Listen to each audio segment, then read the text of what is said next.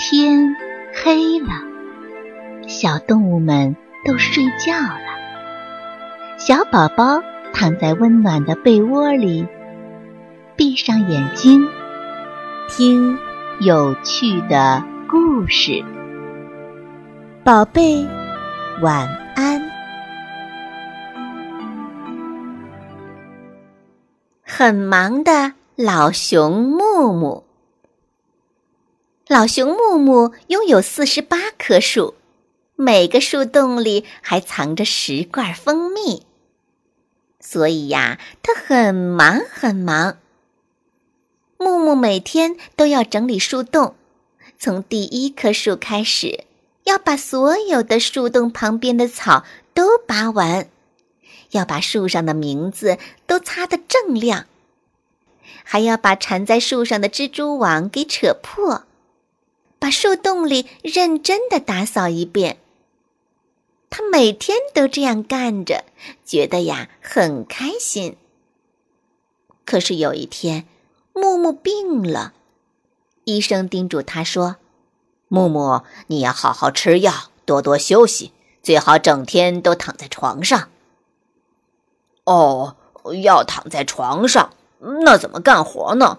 我的四十八棵树该怎么办呢？老熊木木好发愁啊！不过他很快就有了主意。他写信给猴子，让他帮忙擦树上的名字；他写信给灰兔，让他帮忙拔草；他写信给红嘴鸟，让他帮忙扯树上的蜘蛛网；他还写信给土拨鼠，让他帮忙打扫树洞。木木相信朋友们会把他的树照顾得非常好。一天又一天，老熊木木的病好了，他急忙跑到了外面，要去看看自己的树。可是，当他站在树旁边的时候，简直惊呆了。第一棵树的周围长满了蒲公英，风一吹。花瓣就飞呀飞。第二棵树周围长满了小雏菊，风一吹，香味儿就飘啊飘。第三棵树周围长满了风信子，风一吹，花朵就摇啊摇。哇，我的树不一样了，比以前更漂亮了。木木激动极了。对不起，木木。我们在忙更重要的事，没有帮到你。猴子、灰兔、红嘴鸟和土拨鼠说：“哦，没关系，我觉得这样也很好啊。我想知道，嗯，那件事情是什么呢？在最后一个树洞里呀，你去看看吧。”大家带着木木走进了第四十八个树洞。呀，十个蜂蜜罐都不见了。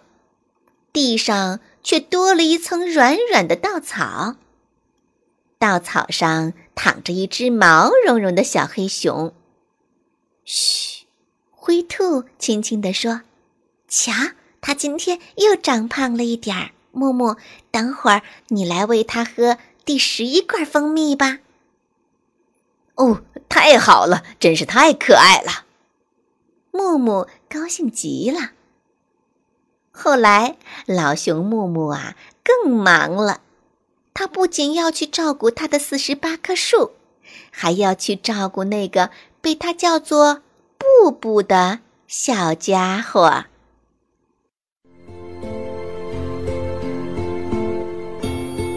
小朋友们，故事讲完了，该睡觉了，宝贝，晚安。